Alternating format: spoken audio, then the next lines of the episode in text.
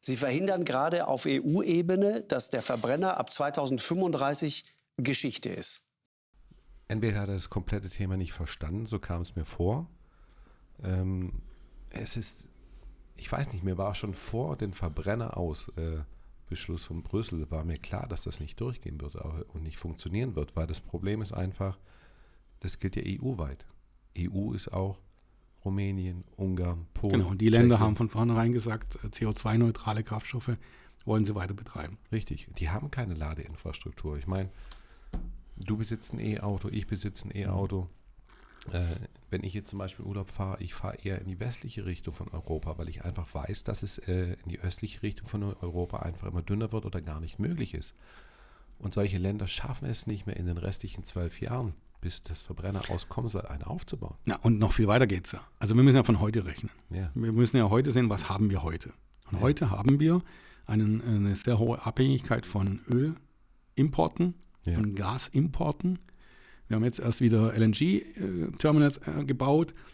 Wir versuchen Energie mit äh, Kohlekraftwerke herzustellen. Also wir haben extreme Abhängigkeit. Ja.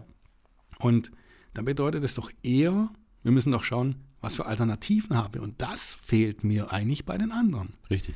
Gutes Thema zur Abhängigkeit. Das ist, wo ich das gehört habe mit der Verbrenner aus. Äh, wir haben doch jetzt erst gemerkt durch den Ukraine-Krieg und die ganze Gasabhängigkeit von Russland, dass wir zukünftig einfach breiter aufgestellt äh, werden sollten und äh, mehr Möglichkeiten nutzen sollten und nicht nur auf ein uns wieder in eine Abhängigkeit begeben sollen. Und das wäre mit den E-Autos, ist es der Fall, dass die Rohstoffe zum größten Teil, ich glaube 80 Prozent aus China kommen und wir uns wieder von einem Land, was auch China ist, ja, ja, zusätzlich. Also Rohstoffe und Energie machen wir uns genau. dann abhängig. Richtig. Also das Problem ist einfach, dass die Rohstoffe für Batterieherstellung hauptsächlich in China kommen und noch äh, in einem Land in Afrika. Das heißt, wir machen uns von zwei Ländern wieder abhängig von diesen Rohstoffen. Dieses Land könnte von heute auf morgen sagen, ihr bekommt nichts mehr.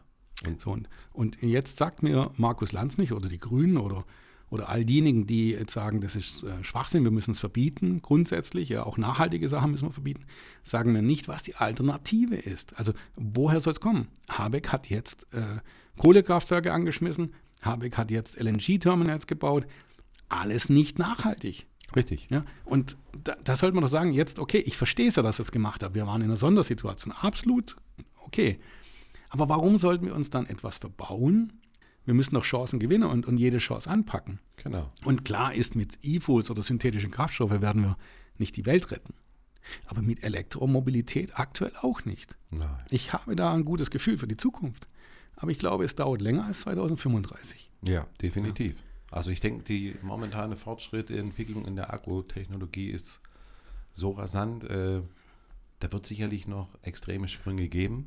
Aber ich finde einfach, dass E-Fuels die super Alternative sind. Wir brauchen E-Fuels. Wir brauchen hier E-Fuels, das hat ja der äh, Land selber gesagt, äh, für Flugzeuge, für Industrie, für LKWs. ja, und dann halt auch für diejenigen, die günstig ein Fahrzeug brauchen, weil aktuell ist halt ein Elektrofahrzeug noch teuer. Das wird Richtig. günstiger irgendwann. Genau. Aber ich, ich bin auch guten Mutes, dass das auch günstiger wird bald. Ja. Aber wenn wir uns eben zu abhängig machen von den Rohstoffen, ja.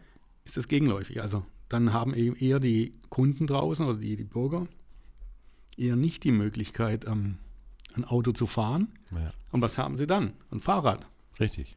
Das ist aber genau der Punkt. Ich glaube, das ist ja das, was die Grünen wollen. Es wurde ja mal gefragt, die Annalena Baerbock in so einer Fragerunde Talkshow mit Kindern. Ähm, sie hat gesagt, Mobilität wird teuer. Und da fragt ein Kind, ja, aber wer kann sich das dann noch leisten? Nur die Reichen? Und da hat sie dann genickt. Und das, das, das kann man doch nicht machen.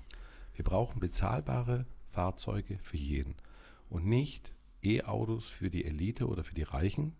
Und das ist eine Chance für E-Fuel, weil E-Fuel, wir verlieren Technologie, wenn wir den Verbrenner, so wie er jetzt ist, nicht mehr weiterbauen.